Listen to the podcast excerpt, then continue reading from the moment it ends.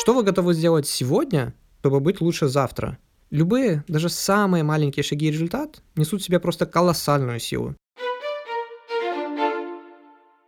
Здравствуйте, дамы и господа, добро пожаловать на подкаст Хафернада, и меня зовут Александр.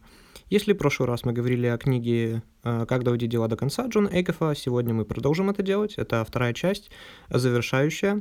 И в прошлом выпуске мы говорили о том, что такое перфекционизм, а, какую ложь он нам рассказывает, которая мешает нам не только не заканчивать дела, но еще и не начинать их вообще, и правила, соответственно, как с ним бороться. И также в конце выпуска я сказал, что я поговорю о том, почему завтра не имеет никакого значения, значение имеет лишь вчера, и то, как вы к этому относитесь.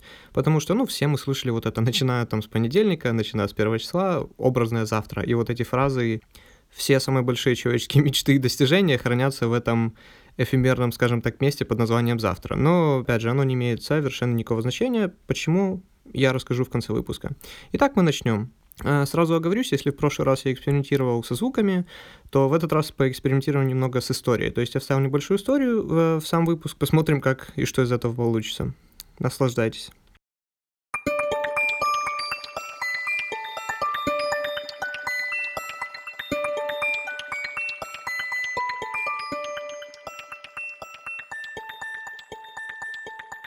Итак, правило номер три. Ну или точнее как, правило-то одно, но оно еще делится на несколько подпунктов. Оно звучит следующим образом. А, хватит прятаться за доблестными целями. Здесь, я думаю, все можно объяснить очень легко и просто доблестные цели или просто прятание, скажем так, за ними. Это все, что вы хотите сделать или все, что приходит вам в голову сразу же, как только вы собираетесь заняться тем, чем действительно нужно.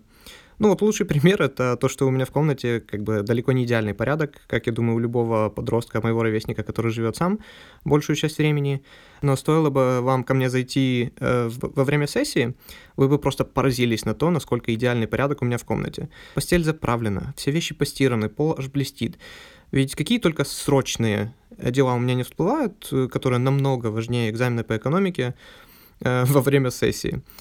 Ну или еще более банальный пример — это смотреть телевизор. Ну, точнее как, телевизор наверняка сейчас уже никто не смотрит, но YouTube, сериалы, все, что вот в этом роде. А так вот, э, Дело в том, что мы любим это делать вместо того, что заниматься тем, что нужно, потому что, ну, никто не будет вас критиковать за то, как вы смотрите телевизор, и при этом в, том, в том-то дело, что вы не можете в этом проиграть. Что бы вы ни делали, вы остаетесь в выигрыше, так называемом. Понятно, что на вашем будущем это отразится исключительно негативно, но в данный момент э, вас никто не критикует, и вы не можете проиграть. Отлично, естественно, наш мозг прячется за такого рода э, ну, простыми заданиями. Кстати, если вы помните из предыдущего выпуска мой э, пример, когда я искал картинки для презентации, там анимации выбирал разные, ну, вместо того, чтобы нормальный материал найти, это как раз-таки из этой же категории. Вот, что, собственно, делать? Ну, для начала нужно спросить тебя, попадаю ли я сюда случайно? Э, ты ведь никогда не найдешь себя как бы случайно занимающимся трудной работой. Ой, я хотел ютубчик посмотреть, и сам уже не заметил, как делал уже третий подход по 20 отжиманий. Ну, то есть я, я не думаю, что хоть когда-то в этом мире с кем-то случалось нечто подобное. Вот. Второе — это просто спросите друзей, потому что, ну, а друзья сразу вам объяснят то, что ну, то, что мы считаем очень полезной и важной работой, на самом деле просто пустая трата времени. Ну и, возможно, еще и денег, и вашего здоровья. Со стороны, как известно, видно намного лучше. И когда мы на сознательном уровне начнем понимать, что это лишь наш способ, ну, скрыться от того, что пусть и тяжело, но действительно важно, нам проще будет принимать решения. Все мы знаем очень занятых людей, у которых нет прям ни минуты свободы, ничего, вечно куда-то спешат, что-то делают, но при этом они не кажутся вообще, ну, нисколечки счастливее, я не знаю, умнее, успешнее или, ну, хоть в каком-нибудь из этих вещей, чем кто-либо другой. В том-то, собственно, и проблема вот этих так называемых доблестных целей, о которых, ну, как бы я и хотел поговорить, поэтому... Доблестная пока, ну или до тех пор. Одной из таких доблестных отговорок часто может служить слово «пока я не что-то сделаю» и так далее. То есть, например, я не могу привести себе форму, пока не куплю абонемент в спортзал. Я не могу ходить в спортзал, пока не куплю для этого подходящую одежду. Но я не могу начать туда ходить, пока не закончу проект на работе. На, него ведь столько времени уходит, это просто ужас. И, естественно, мы всегда найдем себе вот такую, скажем так, отговорку. Пока вы не уберете все, что вас отвлекает, ваш мозг всегда найдет еще один способ уйти от работы. Именно поэтому, ну, во время, допустим, даже написания этого сценария мой телефон лежит в режиме не беспокоить, экраном вниз, далеко под подушкой, вот. А на ноутбуке я просто Wi-Fi отключил. А проблема в том, что все эти пока, они маскируются под якобы ответственность. И, ну, то есть люди просто говорят, я придумал все эти дела не потому, что я ленивый, а просто хочу быть уверенным во всем на 100%. И чтобы все было в полном порядке, пока я не посвящу этому делу себя полностью. И все мы понимаем, что, ну, опять же, это просто отговорка. Поэтому я и сказал, что все вот эти так называемые доблестные штуки не что более, чем отговорка. А поэтому в следующий раз, когда у вас в голове появится «пока», то, собственно, и скажите ему «пока». За доблестными пока до тех пор идет не менее доблестно, если то. Э, знаете, сколько девушек не ходят в спортзал просто потому, что они говорят, блин, ну если я начну заниматься, то стану накачанной как мужик, фу-фу-фу. И говорят это они в жизни, не подняв ничего тяжелее смартфона, но уже переживают. Это, как вы поняли, второй вариант доблестных оправданий, э, то бишь на моем пути по достижению цели обязательно случится что-то плохое. Ведь если я начну питаться здоровой пищей, то я попросту останусь без денег. И вот пути, как заметить вот эти «если то» отговорки. И их отличительная черта заключается в том, что мозг дает вам выбор всего из двух вариантов, и оба экстремальные, то есть на двух разных концах спектра. Лучше я вообще не буду заниматься, а то придется поминать всю одежду из-за тех изменений, которые претерпит мое тело. Я вообще не буду пробовать себя в бизнесе, а то придется быть работоголиком, не спать, не есть, иметь постоянный стресс, не иметь семьи. Не-не, лучше вообще не делать никакого бизнеса. А следующее — это это слишком сложно. То есть запомните, у перфекционизма нет понятия между или оттенков серого, то есть цвета только два, черный и белый. То есть или идеально, или никак. И вспоминаем сразу ложь перфекционизма номер один. Ну, как пример из прошлого выпуска, если помните, я говорю, иногда мы себя настолько накручиваем еще до того, как мы начали, что мы не начинаем вообще. Ну, это и есть пример вот этого слишком сложно.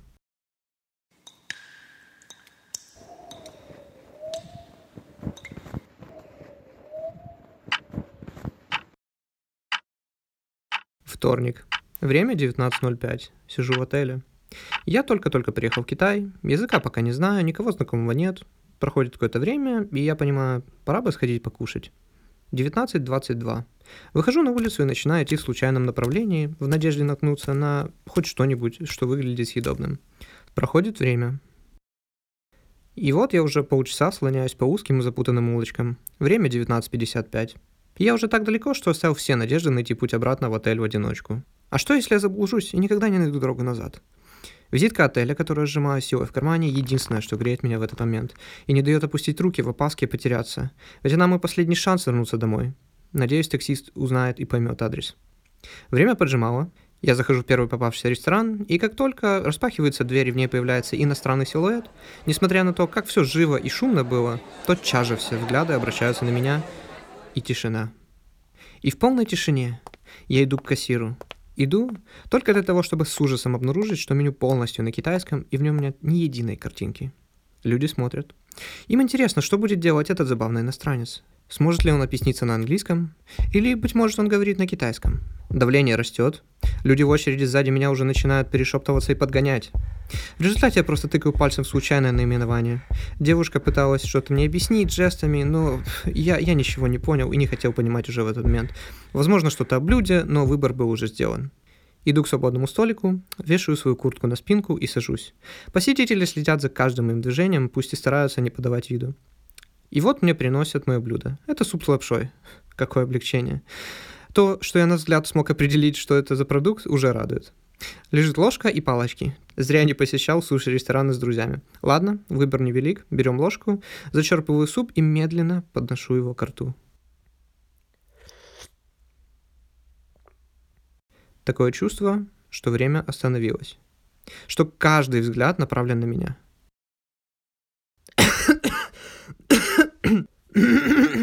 Какое же оно острое. И ресторан в момент так сильно раздается смехом, что можно почувствовать колебания воздуха. Я красный от стыда и остроты супа в миг выбегаю из ресторана, чтобы быть как можно дальше от этого места. Стоп, куртка! С какой стороны ресторан? Кажется, я бежал влево или, или вправо. Ай, ну и хрен бы с ней курткой. Главное, что у меня есть визитка отеля. Даже в куртке. Как я теперь вернусь домой?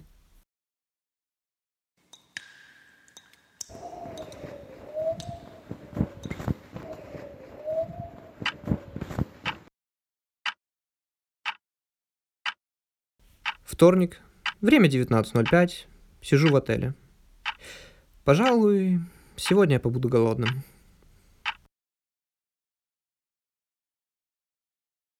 Мы всегда придумываем себе самый худший и самый сложный сценарий развития событий. А теперь задайтесь вопросом, сколько раз было такое, что вы очень сильно волновались, не могли из-за этого спать ночами, и в итоге это просто не произошло? Или вы об этом уже забыли спустя буквально пару дней? Раз мы все для себя усложняем, значит, нужно все делать проще. То есть, ну, если вы хотите, например, встать на пробежку утром, значит, ну, приготовьте для себя одежду, кроссовки, все уже с ночи, чтобы когда вы проснулись, уже все было готово, и у вас не было лишних, опять же, отмазок для того, чтобы этого не делать, или чувства, ах, как я не хочу. Вот, поэтому, опять же, задайтесь вопросом, можно это сделать легче, можно сделать проще. И, скорее всего, ответ «да». И опять же, как только у вас появляются какие-то отмазки, не забывайте о вопросах, случайно ли я сюда попал, и не забывайте спросить друзей, действительно ли то, ли чем вы занимаетесь, приносит вам пользу. И да, да, я понимаю, что когда что-то легко, то, возможно, кажется, что это не приносит никакой пользы. И здесь мы медленно, но уверенно переходим к лжи номер 4 перфекционизма. А давайте сначала вспомним. Первая ложь была, если это не будет идеальным, то можно сразу сдаться. Вторая была, ну, раз уж на то пошло. И третья была то, что ты можешь делать все вместе и сразу. Итак, четвертая ложь — это... Если это легко, то это не считается вообще. Перфекционизм — это, по сути дела, отчаянная попытка равняться на невозможные стандарты. Я уже много раз повторял, что все мы знаем, что идеала не существует. Если бы изначально знали, что стремимся к чему-то невозможному, то мы бы и не начинали, потому что ну, это не имеет смысла. Но у нас есть так называемые секретные тайные правила. Тайные правила, которым мы следуем, и мы думаем, что пока мы им следуем, значит все хорошо, все правильно, и мы обязательно достигнем своих просто высочайших стандартов. Э, история, например, с английским. Я думал, что единственный способ выучить английский — это тупо сидеть, учить слова и правила, делать упражнения. Ну, как бы и надеяться, что рано или поздно мой английский станет лучше. А, например, говорить с иностранцами на этом языке, ну, не-не-не, это обман, это не считается. Ну, или, например, смотреть своих любимых э, ютуберов не в ужасно гдусаво переводе, а смотреть действительно в оригинале. Привет, Висос. Это Майкл. Hey, Vsauce, Michael here. Не, э, не подумайте. Многие переводчики на самом деле делают очень хорошую работу, и у многих действительно очень хорошие голоса, они поставлены, все. Но перевод никогда не будет лучше оригинала. Ну, практически никогда. И, то есть, для меня смотреть ютуберов в оригинале, ну, нет, это не считается. Это не изучение английского, это развлечение. Э, но что забавно, все оказалось совершенно наоборот. Буквально за три месяца постоянного общения с англоговорящими людьми и просмотра постоянного YouTube, сериалов на английском, ну, в то время еще субтитрами, правда, я постиг в разы больше, чем за все время, э, проведенное в школе. И знаете, что интереснее всего? За эти все три месяца я ни разу не садился и не учил ни слова, ни правила, вообще ничего. Конечно, большую роль сыграли другие факторы, а, например, постоянная практика перевода с русского на английский и с английского на русский. Э, все незнакомые слова я, кстати, все равно продолжал записывать себе в заметки, хоть я потом их ни разу не пересматривал, но тем не менее. И по природе, в принципе, очень пытливый человек. То есть э, я пытал, можно сказать, всех своих англоговорящих друзей, просто мама не горюй. Каждый раз, когда я чего-то не знал, не понимал, или у меня просто появлялись какие-то вопросы, я постоянно их задавал. И самое смешное, один раз я даже, ну, нескольким друзьям задал вопрос, говорю, слушай, я тебе еще не надоел со своими постоянными вопросами? На что практически все из них ответили примерно так. Ну, как сказать, э, ну, то есть, поэтому уже было понятно, что я действительно их задобал вопросами. И в сериалах, когда я смотрел сериал, я тоже вставил каждую секунду практически на паузу, особенно поначалу, переводил каждое слово из субтитров, которые я не знал. Я об этом всем почему говорю. Э, вы просто не подумайте, что я говорю, что вот э, я не знал английский, потом бац, и он сам по себе пассивно выучился. Нет, пассивное обучение в принципе не существует. То есть я сотни раз слышал, как вот хочешь выучить язык, нужно поехать в страну носителей, или завести отношения там с девушкой, которая говорит на, только на этом языке, и вот, вот это, это самый лучший вариант. Э, понимаете, в чем дело? Я знаю просто десятки таких людей. Я знаю десятки людей, которые уехали в другую страну, живут там уже 10-15 лет. Я знаю многих, которые женились там на англичанках каких-то, неважно, американках, китаянках живут с ними уже в браке по 5, по 10 лет, и они не могут даже в магазине просто объясниться, вы понимаете? То есть поэтому вот этот цвет, типа, едь в другую страну, и обязательно сразу научишься, и все у тебя акцент. А, и акцент, кстати, тоже. Я знаю людей, которые просто идеально говорят на английском, которые жили в Америке уже 25 лет, 30, и они говорят на чисто Russian таком акценте, ну, просто жесть. Вот, поэтому пассивного обучения не существует. Но обучение можно сделать намного веселее, намного интереснее и проще, чем может показаться изначально. И нужно не давать перфекционизму как бы у нас это забирать, вот это веселье и интерес в самом обучении. Но это не отменяет того факта, что намеренно следуя басням, которые я сам себе, собственно, придумал, и идя самой сложной дорогой, которая могла быть, мои знания в английском, ну, они увеличивались, конечно, это полезно, но так, микроскопически. А когда я, ну, пусть и сам того как бы не ведая, начал идти по самому, ну, просто что ни на есть простому пути, результат поразил просто меня самого. Но языки и их изучение — это целая отдельная тема для подкаста, и, может, и ни одного выпуска, поэтому пока остановимся на этом. Поэтому перестаньте думать, что, ой, раз все так легко, мне даже не нужно себя заставлять этим заниматься, видимо, я все делаю совершенно неправильно и непродуктивно, и ничего не изучаю. Нет, это не так. Э, либо же, ну раз уж это мне так легко дается, значит, это не имеет совершенно никакой ценности. И вот такого рода фразы, они иногда могут прийти от родителей. Э, ну, одни из распространенных, знаете, из разряда «деньги – корень зла», «все богатые люди – бандиты и воры», и, возможно, как, вас этому не специально учили, но это просто вы случайно услышали, когда были ребенком. Но ум ребенка откладывает в памяти все удивительным образом. Вот пример, кстати, самого автора Джона Эйкофа. Они разговаривают о своем друге, который директор фармацевтической фирмы, который зарабатывает просто миллионы в год, и у самого вот этого друга у него 20 миллионов. Вот. И вот они сидят и разговаривают про своего вот этого знакомого фармацевта, и друг говорит Джону, говорит, блин, я не понимаю, как он вообще может спать по ночам? На что Джон отвечает, наверняка очень сладко и уютно на подушке с венгерским пухом. То есть у этого друга явно было какое-то ограничивающее убеждение, что успех это плохо, а зарабатывая определенную сумму денег, ну, ты как бы больше не сможешь спать нормально. Вопрос, хорошо, даже если мы в это поверим, вопрос, как это определяется. То есть, хорошо, есть друг, э, он зарабатывает 20 миллионов, значит, он уже не может спать. А если он зарабатывает не 20, а 1 миллион, то как бы с ночью он может спать, а днем он уже не может подремать. Или, ну, как это работает? Поэтому все эти правила, они как бы своего рода палка в двух концах. То есть, если у тебя не получится, ну, ты, естественно, расстроишься. А если получится, то ты будешь считать себя недостойным, и тебе от этого просто будет стыдно, потому что тебе это удалось слишком легко. Это есть способ обнаружить вот эти правила. Если любой сценарий, то есть хоть это выигрыш, хоть это проигрыш, они как бы оба закончатся для тебя плохо. И самая большая проблема этих тайных правил в том, что они тайные. А, Причем эти убеждения, ну, или точнее заблуждения, живут очень и очень глубоко внутри нас. И очень часто мы как бы даже не знаем о их существовании. Но есть четыре вопроса, которые, в принципе, могут нам помочь, скажем так, выкурить эти тайные правила. А, первое – это нравится ли мне это деяние, которым вы занимаетесь, в принципе. То есть одно из любимых тайных правил перфекционизма это то, что цель обязательно должна быть трудная, и во время ее достижения я постоянно должен чувствовать себя ужасно, просто как выжатый лимон. И тогда вопрос, какая моя настоящая цель? То есть, если вы постоянно работаете над чем-то, постоянно чувствуете себя просто ущербно, вы это ненавидите, возможно, это не та цель, к которой вы должны стремиться в принципе. Поэтому задайтесь вопросом, какая моя настоящая цель? И то есть, если вы не рады то, к чему стремитесь сейчас, спросите себя, к чему вы действительно стремитесь, или, по крайней мере, хотели бы. А второе — это подходит ли моя нынешняя стратегия к тому, какой я человек. Потому что, ну как, все мы разные. Есть экстраверты, интроверты и так далее и тому подобное. Если, например, э, ваша цель это добиться высокого места на работе, и вы самый закрытый интроверт в мире, но при этом вы работаете в компании, не знаю, какой-нибудь MV, которой нужно ходить от дома к дому, ходить постоянно по друзьям, постоянно рассказывать какие-то пасни, всем звонить, ну, понятно, что эта стратегия вам не подойдет. То есть, да, цель у вас есть одна понятная, но то, через что вы хотите к ней прийти, просто не подходит для вас как для личности. Поэтому вы должны понимать свою личность, понимать самого себя для начала, а потом уже понимать, как стремиться, собственно, к цели. А следующим будет вопрос, возможно, время уже это отпустить. Эм, победители не сдаются. И да, это хорошая цитата для картинки ВКонтакте, но на самом деле есть вещи, в которых ну, невозможно просто понять, а, твое отношение, ну, твое это или нет. Пока ты этим не позанимаешься, хотя бы 2-3 месяца, а иногда и год. Если ты попробовал, и понял, что это не твое, ты чувствуешь себя просто ничтожно каждый день своей жизни. И единственное, почему ты это еще не бросил, это потому что победители не сдаются, и раз это так трудно, значит, я иду в правильном направлении.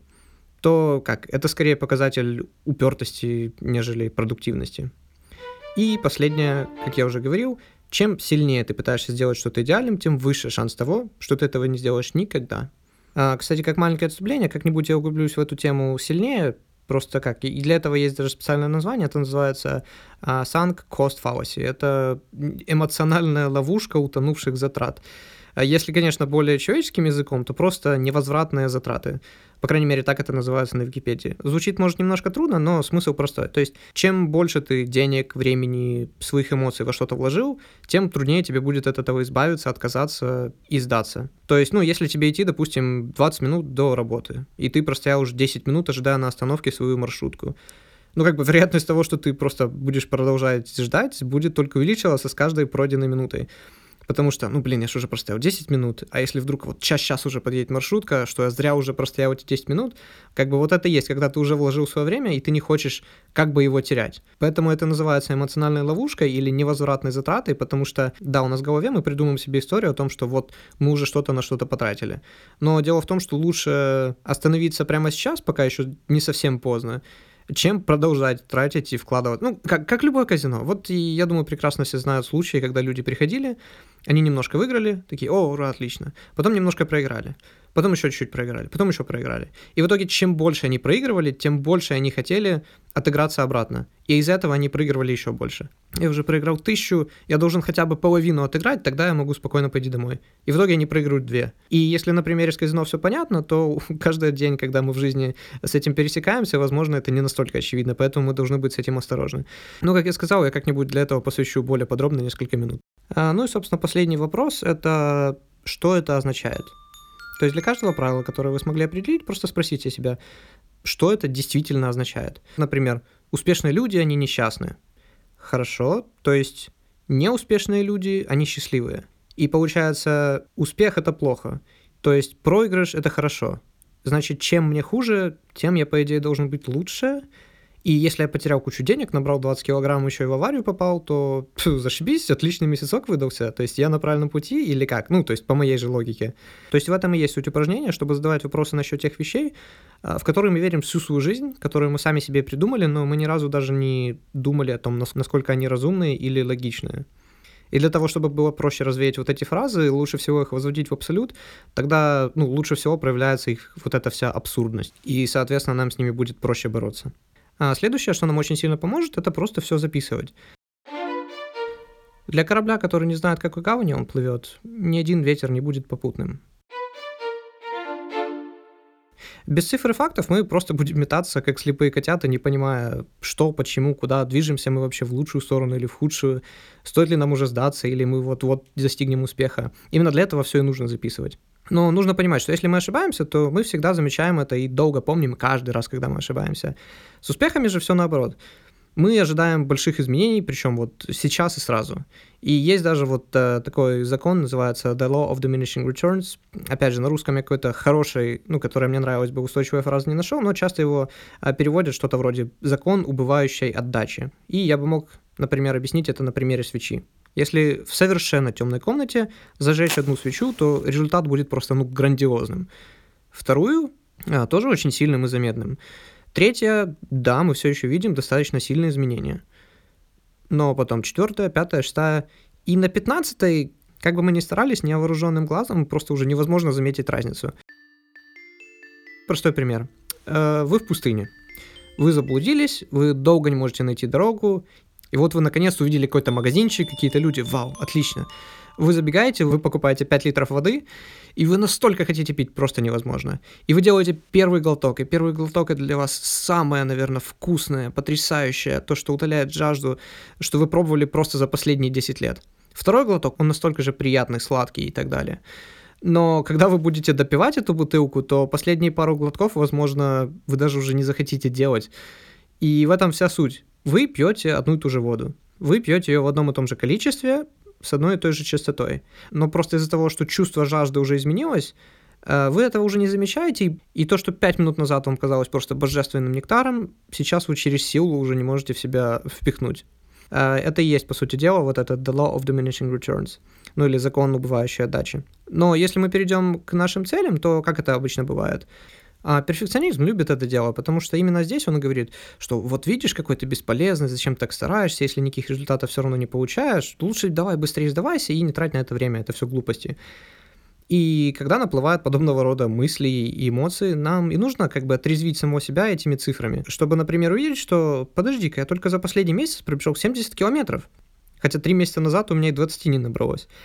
И у меня еще и талия, и объем бедер, и бицухи, и все изменилось на 3 сантиметра. Блин, может, я зря себя накручиваю? Именно для этого нам и нужны цифры и факты. Ну и, в принципе, мы постоянно волнуемся о куче вещей. Вот, не знаю, но вы просто подумайте. Я уже говорил это в этом подкасте, но опять же, сколько было вещей в вашей жизни, из-за которых вы так сильно волновались, что не могли уснуть, и они просто не произошли. Поэтому, когда перфекционизм снова начнет становиться слишком громким, вам и нужен листок бумаги с сухими фактами, которые заставят его замолчать. И, возможно, не волноваться больше об этом. Я в этом плане немножко вообще повернутый, скажем так. Я чересчур, наверное, это делаю, но у меня есть на телефоне приложение, оно называется Time Logger 2. И там можно расписать самому группы, и можно записывать при желании, в принципе, хоть каждую секунду вашего времени. То есть у меня есть группа развития, есть группа трата времени, есть группа там обязательно и так далее. То есть, если я на учебе, я могу просто за- запустить группу обязательно и, и выбрать учебу. И я знаю точно, сколько часов я потратил на учебу или транспорт. И точно так же я знаю, что хорошо, в этом месяце я читал ровно там 44 часа, например. Или в этом месяце я потратил не знаю, там 150 часов на просмотр YouTube и записал это в трату времени. Вам, возможно, не стоит э, доводить это до такой степени, как это делал я, но, допустим, вышел только недавно iOS 12, в которой эта функция, по сути дела, встроена, и я просто уже спрашивал по друзьям, многие из них просто так потрясены ужасно, сколько они времени тратят на бесполезные вещи, сколько раз они телефон вообще, в принципе, используют в день, сколько они смотрят э, социальных сетей и так далее. Поэтому держать все под контролем и все записывать, это хорошо не только для того, чтобы, когда нужно, вы могли остановить свой такой эмоциональный порыв и успокоить ваш перфекционизм, сказав, что не-не-не, подожди, у меня ни, ничего не получается, вообще-то я даже лучше, чем я думал. И точно так же, чтобы видеть, куда вы тратите слишком много времени и, и на какие вещи вам нужно просто отказаться тратить так много времени, как вы это делаете сейчас люди часто специально избегают, на самом деле, фактов и цифр. Это настолько глупо, но, блин, я сам себя столько раз ловил а, на подобных вещах. То есть люди, когда... Вот, вот эти штуки, когда люди говорят, ой, не хочу смотреть на весы, чтобы даже не знать, сколько я вешаю. В чем логика? Ну, или, знаете, наверное, самый распространенный пример, наверное, немножко из другой сферы, но тем не менее. Почему все тянут с походом к зубному? Ну, то есть, это же настолько нелогично. Если у тебя сейчас есть проблема с зубами, она уже есть, она никуда не уйдет, и дальше будет только хуже. Почему бы не остановить ее как бы на корню, когда еще есть возможность, есть шанс, возможно, это обойдется дешевле и не настолько болезненно. Но мы думаем, блин, ладно, сейчас ничего не буду делать, может, все само успокоится, пройдет. И в итоге через год мы попадаем к зубному, он говорит, о, что ж вы не пришли там полгода назад, год назад. Мы все так спокойно вылечили легко, а теперь вам не, вам придется вложить большую сумму, и придется долго и больно проходить разные процедуры. Э, просто когда у вас есть информация, изначально вы можете, да, расстроиться, у вас вызовет это негативные эмоции, страх какой-то, но, по крайней мере, теперь вы знаете, где вы находитесь, в каком состоянии и, что самое главное, куда стоит двигаться дальше. Лекарство было горьким, но пациенту помогло. И как у нас, как людей есть страхи, точно так же и у перфекционизма есть три главных страха. Первый э, не бойтесь идти до конца, не бойтесь завершить дело.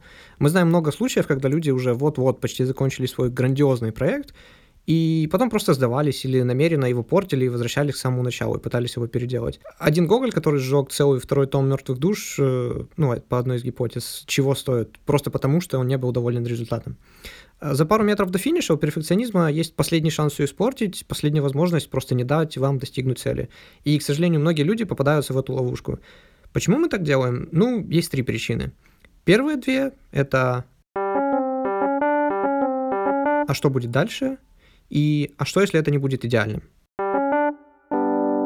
Я вот записал подкаст, например, вроде бы меня все устраивает, но что, если он никому не понравится? Что, если я допустил где-то огромную ошибку и не заметил ее? Так, лучше еще раз все полностью перепроверить с самого начала, а может и переделать все. Потому что, ну, осуждение это страшно, я понимаю. А пока ты над чем-то работаешь, это хоть и, и не идеально, но ты же еще работаешь, то есть у тебя еще есть шанс это закончить идеальным. А если ты уже закончил, то придется выслушивать критицизм, уже как бы не отвертишься. И вот этого осуждения мы, собственно, и боимся. А главное, что нужно понять, что бы ни было дальше, это лучше, чем ничего. А потому что ничего это и есть то, что с вами случится, если вы не закончите, а не говоря уже о всей энергии, времени и, возможно, деньгах, которые вы на это потратили. Критикуют? Отлично, в следующий раз сделаю лучше. Ошибка была? Запомню и больше не буду ее делать. В чем проблема? Не будет идеальным? Ну, конечно, оно не будет идеальным, нет ничего идеального. То есть а, важно быть не лучшим, а быть лучше. Лучше, чем ты был в прошлый раз. И если этого курса придерживаться, то все наладится само собой. Это были первые два. А что будет дальше и что, если это не будет идеальным? Третье — это «и что теперь?» Вы бы знали, какое огромное количество людей попадают в депрессию и заканчивают жизнь самоубийством просто потому, что у них была супер грандиозная цель, и, и они ее достигли. Ты достиг цели, которую достигают один человек на миллиард. И что теперь? Э, самый подходящий пример это, естественно, олимпийские чемпионы, которые тренировались день и ночь, пожертвовали просто всем в своей жизни, и теперь им 25, они достигли самого высокого, о чем могли мечтать, то, чему посвятили последние 20 лет своей жизни. И что теперь? И к чему теперь стремиться? А, кстати, в прошлом году мне посчастливилось поработать с чемпионкой мира по художественной гимнастике, которая в 2015 году а, в Рио заняла первое место. Ее зовут Маргарита Мамун. А, просто добрейшая, простейшая души девушка. Я у нее даже взял небольшое интервью. А, как-нибудь выложу у себя. Но сейчас не об этом.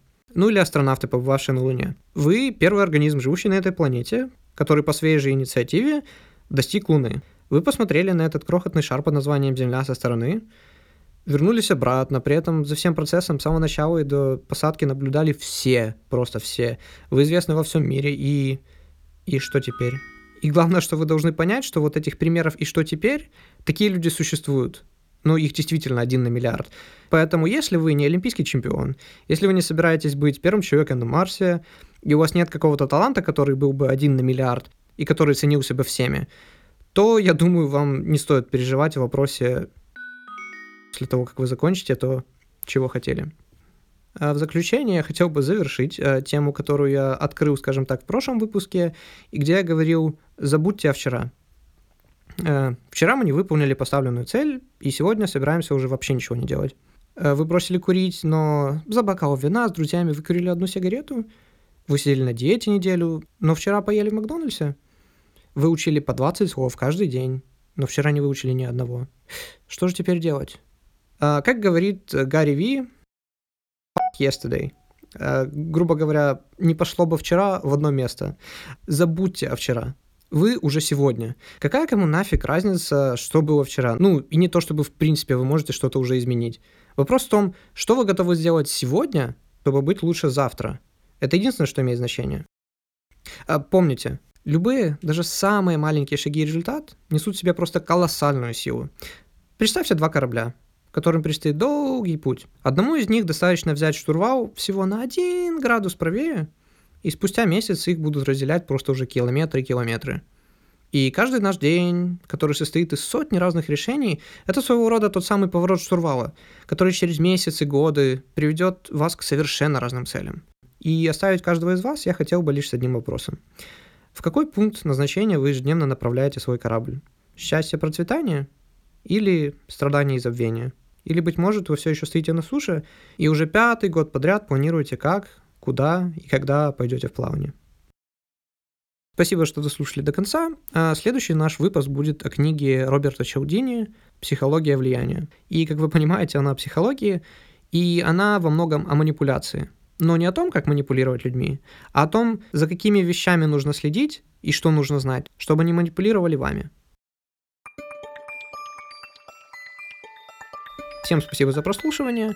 А подписывайтесь на меня в соцсетях. Э, Кафернадо в Инстаграм и Твиттер. Александр Ханов ВКонтакте и на YouTube. Задавайте вопросы. Всем буду рад. Спасибо и встретимся в следующий раз.